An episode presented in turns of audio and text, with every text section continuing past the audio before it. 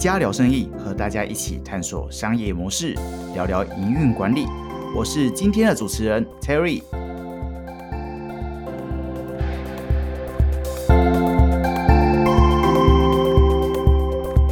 数位时代是台湾非常具影响力的科技财经媒体，现今已经成为横跨平面与数位的媒体巨头。今天我们非常开心邀请到数位时代总主笔王志仁先生，一起聊聊后疫情时代的数位时代。欢迎志仁，谢谢龙山，也呃谢谢各位听众。相信听众对数位时代已经非常熟悉，还是可以请智仁稍微再介绍一下数位时代所提供的服务跟产品呢？呃，我是数位时代杂志总主笔王志仁。那各位听众朋友，大家好。那数位时代是一个媒体集团，我们从一九九九年成立到现在。那从最早的数位时代这本杂志，到后来第二本经理人月刊，到接下来第三本 Shopping Design，除了平面杂志，也有网站，有 APP。近年我们也开始发展，就是说很多的一些线下的论坛活动跟课程。所以现在整个这个媒体集团其实的业务也蛮多元的。那再加上就是说这两年我们也积极在发展 Podcast，所以我们现在本身自己也有三个 Podcast，包含数位时代，包含就是我们有一个叫做 Shopping Design，有个设计关键字。那另外还有一个创业新生代，这个是我们的一个叫 Meet 创业小区这边所呃针对新创的这个社群的。所以我想就是说我们其实也在努力与时俱进，因为我们当时创办这本杂志的背景。是刚好全世界，包括台湾走进到这个所谓的数位时代，在九九零年代末期的时候，所以那个时候办这个杂志有一个期待，是说创立这本纸本杂志的目的，就希望将来有一天消灭它哦。就说那如果真的走走入数位时代，可能平面这些东西其实以后不一定需要。那当然，我想这个其实是一个假设。那到现在其实。呃，我想其实平面还是在众多媒体当中其中一块。嗯，那当许多的听众现在已经习惯了用数位的方式，那不管是说在网站上看呃文字、影像、图片，或者说可能收听声音，但是这些平面的阅读也还是可以作为一种补充。那这个我想也是我们现在整个媒体集团持续在努力的，每天在进行的工作。那像我知道的是，数位时代有纸本杂志、线上学习平台、数位媒体、商业的会展等等。那这些服务有因为疫情的冲击，有受到怎样的调整呢？呃，有这个其实疫情，我想对各行各业，包含我们做这个媒体来讲，其实冲击还是蛮大的。那主要还是在工作方式的部分哦。那特别从这个五月中开始，呃，我们的这个人资部门其实研究之后，也尽快就通告大家，所以我们从五月十七号开始，所有的员工都回家上班了，就是一个不剩。那这个期间，其实大家也必须要适应这个过程，所以就是说，我们所有的部门，包含从我们的内容编辑制作。把我们的业务、行销推广，把我们的发行等等，还有这些刚才提到，就是说线下这些活动、课程、论坛，工作人员首先就是说，可能平常之前可以在公司天天开会讨论的，那现在都回家透过线上。那当然这个线上其实也有不同的这些平台，就是说，我想这个大家现在都已经练就，就是说，你不管是 Google Meet、Zoom 或者 Cisco Webex、微软的 Teams，对，其实大家手机跟这个电脑上都装了。那不管是可能客户的要求，或者可能同事，或者说可能你的这个合作对象，哪一种平台，我们现在都可以应付。那当然，我想一开始其实是有点辛苦，是说，包含像编辑他们发稿，其实本来就是在线上，但是你这个看稿改稿，包含就是说后面这个制作，那包含就是说最后要打样，其实以前特别在后制作这边还是有很多在实体，大家要要要看要讨论要，那现在都变成只能在线上。那不然打样其实也不需要打，就直接在电脑上面看。是，那直接输出到印刷厂去。那我想这个变动可能还比较小。那比较大的变动会在于，就是说本原本的业务部门他们有很多需要跟客户去沟通确认的线下的这些，那你现在也都必须要转到线上来。那所以它有一个过程，虽然说可能中间大概需要适应，但是目前就经过大概三个月下来，就是也都还好。就是因为你没有其他选择，你必须要这么做。当然，我想就是可能影响比较大的是说，我们有一些原本线下的课程跟活动，就被迫要转到线上来，或者可能延后或取消。那我想这个其实是刚开始有点措手不及，但同样的，当你没有选择的时候，你就只能想办法找到就是解决方案。所以我们像是原本五月份有一个叫做未来商务展是的时候，那后来碰到疫情的关系，我们只能先延后到七月。嗯，但等到七月看起来还是没有这个打算，就是降级开放的这个迹象的时候，那整个团队也是在很短的时间之内做的决定，说那就只好取消线下的展出的部分，那把原先的这些论坛全部搬到线上来了。这个其实对于呃，就是客户来讲，或者说原本来报名要参观的这个呃民众其实是有一点，当然这个这个不是有点，这个改变还是蛮大的。是，但是确实也没有其他办法，所以就是转到现在。那好在是说整体看起来这个效果也都还不错。那当然这个过程里面，其实我们也要做一些调整，是说。因为去年其实这个未来商务展就已经是在线上举行了。你如果原本在线下的话，大概来参观的这个加起来可能都有大概三到四万人至少。当你把它搬到线上去之后，就是说，虽然整个去呃到线上去参观的人数并没有减少，但是那种就是说，如果你到现场，你可能被几千个人同时围绕一起看展的那个感觉，跟你在线上自己一个面对那个电脑画面。还是很不一样，是类似像这种展，就变成说，我们今年搬到线上去之后，那就大量采用了直播。嗯，像这未来商务展，它三天的活动里面就有三十场直播。哇，那我自己大概就参参加其中六场。那直播其实是给到这些观众，就是他有一个临场感的感觉。嗯，那因为直播你会出很多状况啊，是，比如说网网速可能突然之间会卡，对，或者也许这个讲者突然到一半也是卡弹，好这种情况。或者是说，可能这个观众自己的设备，它各种状况都会出现哈。但是那个就是活动的一部分了，它有一些真实感。所以让那当然就是说，你会再加上就是包含它可以来提问，嗯，跟抽奖的环节，就想办法增加这个所谓的观众的参与感。所以我想这个都是可能呃，把原本线下的这个搬到线上去。你需要克服的一些问题，这个其实也给了我们蛮多的一些经验，就是说，如如果说接下来这个疫情的时间还要再继续拉长，是，或者说可能即便疫情慢慢的这个解除，但我想将来线上这一部分跟线下它可以做一个比较好的一种就是整合，嗯，不一定是说你就是二选一了，以后可能是两个都选，嗯，说可能它是有一些不同的呈现的形式。是我相信哦，像我有的经验是，呃，在远端的会议之前。我们先准备的作业都没有问题，但真正执行的时候却临时出了状况。线下的这种活动啊，如何往线上发展，顺利的转型，或是巧妙的融合在一起，都是大家非常期待的方向哦。那在请教智人，既然叫数位时代，那未来有希望现有的服务渐渐往数位去发展吗？因为叫做数位时代，所以我们也是尽量希望往这个方向去做。那当然，我想就是说，它还是要配合一些就是使用者的习惯。那比如说，像我们也推了很多的一些线下的课程。早在疫情之前，我们就试图要把一部分希望能够转到线上去哈。但是发现是说，其实多数的这个来报名参加的，嗯，还是比较喜欢在线下的这种方式。那当然，我想一方面可能过去的经验还是占据蛮大的一个一个影响。嗯，以外就是说，其实现在很多来报名上课的，我们统计大概有百分之八十。嗯，他是会回去开公司的发票报账的哈，嗯，所以就说现在其实针对这种来上课的这些，其实从公司派出来培训的这个比例还是很高，就是说可能个别自己花钱来上的，大概是可能百分之二十，嗯，有百分之八十是可能用公司。那当如果是公司派出来的话，就是说，因为那一天他如果来上课，他可以请公假哈，但是如果是在线上，原本就在家上班，他就感觉可能哎这个。我好像没有没有赚到，那当然，我想这个只是很小一部分。我想比较大的部分是说，你到现场来，其实你还可以跟其他来参加的人换名片交流啊，没错。甚至是说，你到现场来，就是除了拿到这个讲义之外，如果你有进一步的问题，你跟这个老师要请教或互动，也是比较方便的。那这一些暂时我们在线上可能还没办法有这样的一个体验哦。嗯，那我我想这个也是我们要加强的部分，就是说那。将来可能就是说，比如你换名片这个环节，是不是我在线上可能有一个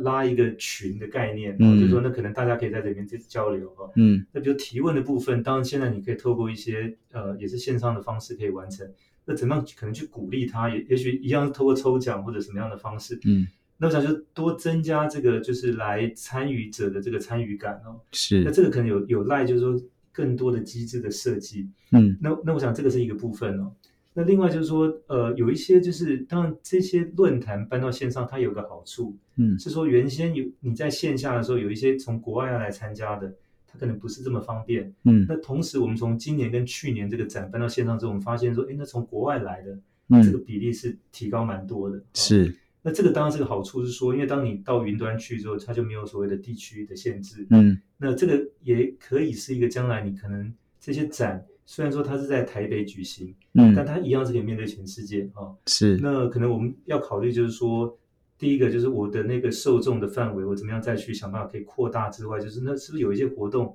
我除了中文，我考可能要考虑双语，所以要有英文的这个版本。那这个是过去可能我们在线下办活动的时候，嗯可能比较少去想到的哈。因为嗯比如说我请到国外的讲者，我最多可能在现场配一个翻译，那可能听众戴耳机就可以结束这个事情。但将来如果说你这个活动就是在线上的，你可能就不是单纯这个翻译的问题，我可能有些场次的内容就是用英文来举行，那就从一个可能本地的会议变成一个比较类国际性的这样的会议哦。嗯那这个是台湾过去我们呃不止数位时代，就是很多承办这个类型或者主办这个类型活动比较少去想到的。是但这个也是因为当你搬上云端之后，你要符合那个特性，它帮你打开了更大的一个受众的可能性。嗯以外，就是说，那你当然要根据他们可能比较友善的一个收听、取得资讯的习惯，来嗯满足他的需求哈。所以我想，某种程度我们也是被逼着往前，然后碰到问题解决问题的一个过程。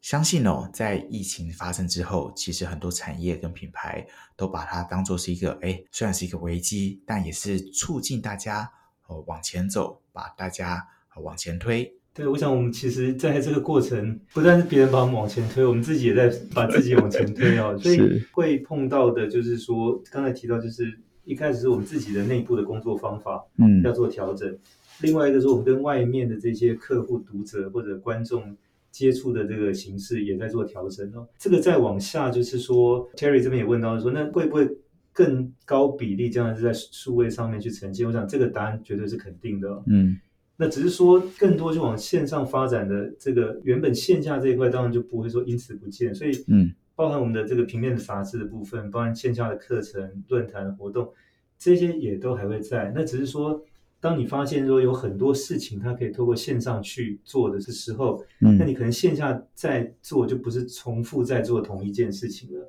你可能要想办法说跟它有点区隔哈。嗯所以举例来讲，就是说，像我们现在，呃，我们自己数位时代有网站，有有 APP，但是我们的平面杂志还在做。但我们平面杂志现在这一块，就是说，相对的，我们新闻报道的比例就把它降到很低了。嗯因为那个你可以透过网站每一天去更新十则、二十则，如果那天新闻多的话，也许到二十五则新闻哈。嗯那所以我们的平面杂志原则上，我们现在做的更多都是所谓专题或者深度的报道，那就针对就是说可能一期当中我们去做可能封面故事特别企划之外，另外再加可能也许有两三个比较中型的这种或者小型的专题，嗯所以那本杂志其实你读起来就更多是说它比较像是那种高单位的维他命的那种概念，但是你如果是比较属于那种轻薄的那种速度比较快的。那个就是由网站或者说我们在这个每天发的电子报上面去解决，嗯那所以就变成说，对读者来讲，是说他从这些不同的就是来源取得的资讯其实是不一样的。那当然就看他的这个本身的这个需求。所以我想就是说，我们其实更像在做一个产品组合的概念，哦是所以不是单纯这个取代那个的概念，而是说想办法可能各自在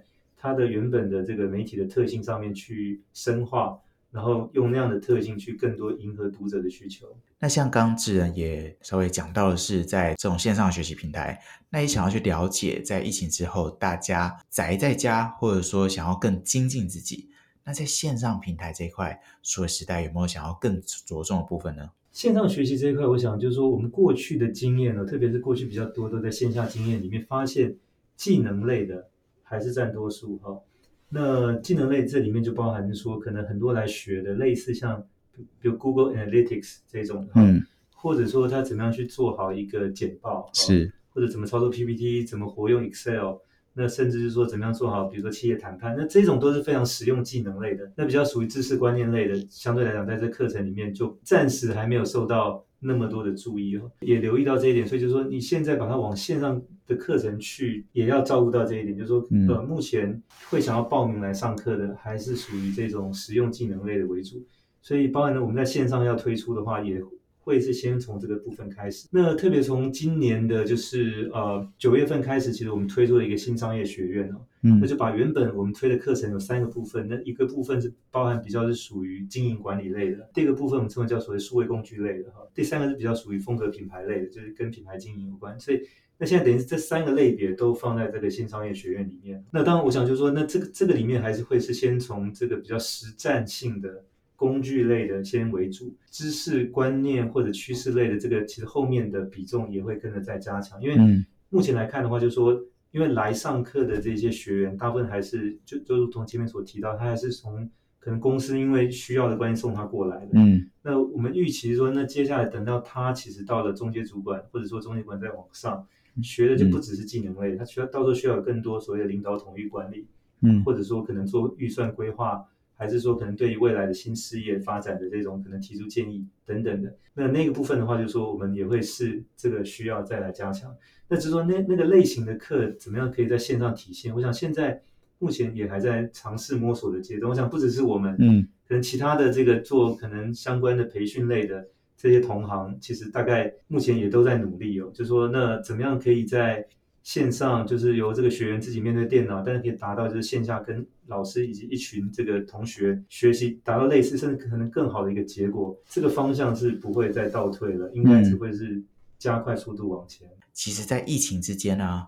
其实有很多的学员或者上班族，他想要趁这个时候来运用一下这个时间，然后精进自己。那有没有在疫情之后更热门的课程呢？包含现在就是说，跟类似这些数位转型有关的课程，嗯关注度是是更高的。那这里面当然就牵涉到，就刚才提到的说，像 Google Analytics 嗯这一类的哈，呃，中高阶主管本身怎么样去嗯学会数位转型，或者说可能嗯他怎么样去做好这种比较多属于是在家工作的这种管理哦。那这个方面的询问度跟关注度就是提高了非常多哦。嗯那现在其实比较大的问题是说，可能我们跟这一类的课程的这个，其实现在供应还比较有限，所以嗯我们的这个整个课程部门的这些同事也在加紧开发这个相关的哈。所以现在这个部分是需求大于供给。那这个，那这这个当然就是说，我想整个疫情推动的这个社会需求，呃，数位转型的这个需求是非常明确的。嗯那包含我想可能接下来要面对说更多这这种属于在家工作这种所谓 work from home 的情况之下，一个组织怎么样就是能够呃，首先我们在谈所谓韧性，就是 resilience 应对，然后存活下来。那下一步当然是说要继续想办法能够发展和成长。那我想这里面其实都有很多相关这个议题。呃，我想就是说它其实需要有一些案例，或者说可能相关的一些理论，嗯去呃能够先把这个方面的这种知识能够把它建立起来的哈。嗯那但我想就是说，这个疫情也大概有一年半多的时间了，关于这一类的这种案例，慢慢也开始有越来越多了。是可能之前比较多都是谈理论，我想现在有比较多的一些实际的。那这个也是我们希望能够把它整理起来，因为确实就是说回应到目前的这些来询问或者来报名的这种，在这方面相对是比之前要多很多。很可惜的是，在五月的时候，原本 IKEA 企业业务也是要一同参加这个未来商务展。那即将呢，我们在这个十一月，Meet Taipei 与数位时代一起在南港展览馆有一个合作。那相信这个部分大家也都非常的期待哦，期待这个年度的盛会。那所以有关 Meet Taipei 这个活动，也可以请智仁稍微再帮我们多分享一些吗？好的，那说实在，我们现在呃，就是每一年有两个大的会展，那一个是五月份的 Future Commerce，就未来商务展，其实它更多是针对介绍许多现在新上市、新推出的一些科技应用。那特别这些科技应用是针对企业去解决他们的问题的、哦。嗯那这个展其实每一年的五月，其实现在发展也很快。那当然今年是因为疫情的关系，先推迟到七月，后来七月就全部改线上，所以在嗯二八到三十的三天。那另外一个就是所谓的 Meet Taipei，就是创新创业嘉年华啊，那每一年是固定在十一月份。那这个现在也发展成全亚洲最大的新创的一个展，好，那大概每一年现在大概都有将近五百家新创团队来自包含台湾本地以及国外来参加的。那这里面我们就是说，除了介绍这些新创跟他们的应用之外，其实我们也找了很多的，包含天使投资、包含加速器、包含 VC 哈来。那现场就是说，希望能够除了展现台湾以及全世界最新的这些新创的成果之外，嗯也能够做媒合，因为他们很多需要找客户或找资金投资哦。这个场地呢，就是说相对来讲，就是说比较除了一个展区之外，它其实也也需要有比较可能舒服可以坐下来的一个空间，让这些就是不管来参展的这些民众，或者说是可能新创团队，或者说有兴趣的这些刚才提到天使投资或者加速器或者呃创投，可以大家有一个沟通聊天的一个地方哦。嗯也很感谢 IKEA，就是说那个之前其实也承诺 commit，就是说，哎，会提供一个区，可能有你们的家具在这里，就是让它呈现一些比较温馨、比较 cozy 的这种气氛。那我我想这一种的话，其实是也很需要，就是说，实际上一个成功的展，就是它大概包含几个部分，就是说，那你当然需要有一个好的主题，然后策展，然后有相关的这些就是业者来这边有一个现场摊位的一个展示。那同时呢，也也会有论坛，就针对一些可能行业里面是不是重要的一些趋势，或者说有一些重点。那之外，就是说这种媒合会也很关键，就是具体的让这些呃有可能产生生意合作交流的这种事情，借由可能大家坐下来喝一杯咖啡，或者可能很快的把电脑或手机上的这个 PPT 做一个简单的一个一个展示哦。那所以我想就是说，那这个其实都是让这个展。能够有机会被更多人看见，嗯，那不止看见，就是说让相关的人能够能够有机会能够去碰撞交流，因为它持续还在还在滚动在进行哈，嗯，所以我们也很期待是说有类像呃 IKEA 这样好的这种合作伙伴，其实将来可能更多可以再加入到这个展，因为我想就是这个展虽然是由数位时代的这个 Meet Taipei 来推动，但不以我们为主，因为我们自己一直都定位自己是一个平台，那既然你是一个平台，就要想办法让更多的。所谓的好的合作方，嗯，把他们资源也带进来，好，那我想也因为有更多资源加进来，所以对整个新创生态圈来讲，就是那如果他一年只要参加一个活动的话，那这个就是绝对他不能错过的一个活动。那我们今天录的是 podcast 哦，那数位时代也有自己的 podcast，想要了解你们的平台有特别着重在哪一方面的内容呢？好的，谢谢 Terry 给我这个机会哦，就是说我们数位时代的 podcast 从今年二月底开始，所以。呃，到目前我们大概是经过半年多的时间了。那这个 p a c k a g e 其实主要的目的是希望能够把呃新发生的这些科技的变化，特别是说它跟商业应用有关的部分，包含说可能到各行各业现在在应用这些新的技术解决方案所带来的影响，能够用一个简单的方式让听众知道。所以更多它的定位是做科普哈。嗯。那我们在这里面其实我们半年多下来，呃，其实发现有几个主题是大家反应非常热烈的哈。那首先是半导体，好，那因为当半导体是因为台湾少数跟国际接轨的，好，那我们常常讲说半导体跟棒球这两件事情是全台湾最热的。那包含这里面我们也谈电动车，因为电动车也是过去这两年全世界非常的热，包含台湾的厂商，因为过去在资通讯行业有很好的基础，那我们在常常在讲说所谓电动车更多像装了四个轮子的手机哦，所以那这个意思是说它其实有很多会用到这个过去资通讯行业的供应链。所以这个是为什么现在大台湾的业者大家非常的热衷，那一般的这个民众也非常期待。那我们这里面也包含谈到有多起的关于像数位转型，我想数位转型其实跟各行各业都都相关了。我们这里面也谈到是说，包含像一些区块链、比特币、加密货币的这些应用。那这个当然是针对现在比较可能年轻一代的，对他们来讲，就是说他的投资选择更多是比特币，而不是去买台积电。那当然台积电我们也介绍，了 但是。但是你就对现在可能三十岁以下的这些年轻投资者来讲，台积电它相对是无感的。那当然对五十岁以上投资者来讲，比特币它也是无感的。所以我想就是说，我们希望能够照顾到比较多的范围的这个。所以台积电我们也谈，比特币我们也谈哦。嗯。那另外就是说，关于就是各个行业的数位转型这一块，都我们其实谈过几次关于金融行业的转型。那金融行业其实相对来讲，就是说他们经历了很大的变化，特别是说我们过去熟悉的这些实体的银行。分行其实或者这种 ATM 机，我想慢慢随着这种就是时间过去以后，可能都会逐渐消失哦。所以我们常常在讲说，现在在谈银行四点零，银行四点就是说，所谓将来的所谓交易会发生在无时无刻、随时随地，嗯，但都不会在银行的柜台，是，就可能在你的手机、在你的 Pad，或者说可能在你不知不觉当中就可以完成这个交易哦。嗯，那类似像这一些，其实都是我们在谈的哈。那包含说，像最近我们也谈到是说。呃，像 ESG 啊，嗯，那 ESG 其实很多人认为这个东西很抽象啊，但是对我们来讲说，它其实是一个很落地、很接地气的一个应用。因为现在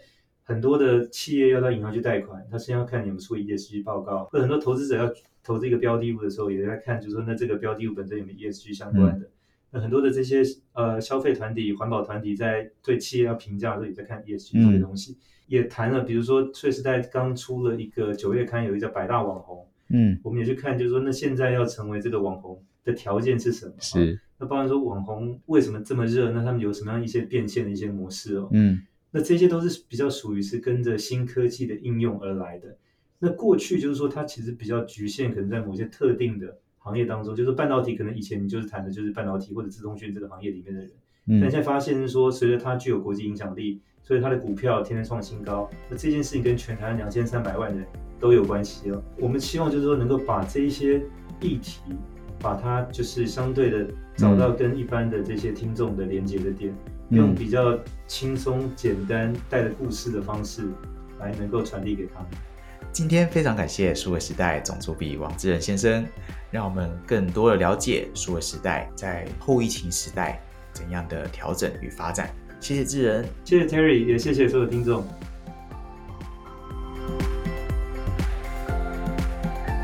如果你喜欢这个节目，欢迎帮我们的 Apple Podcast 打新评分。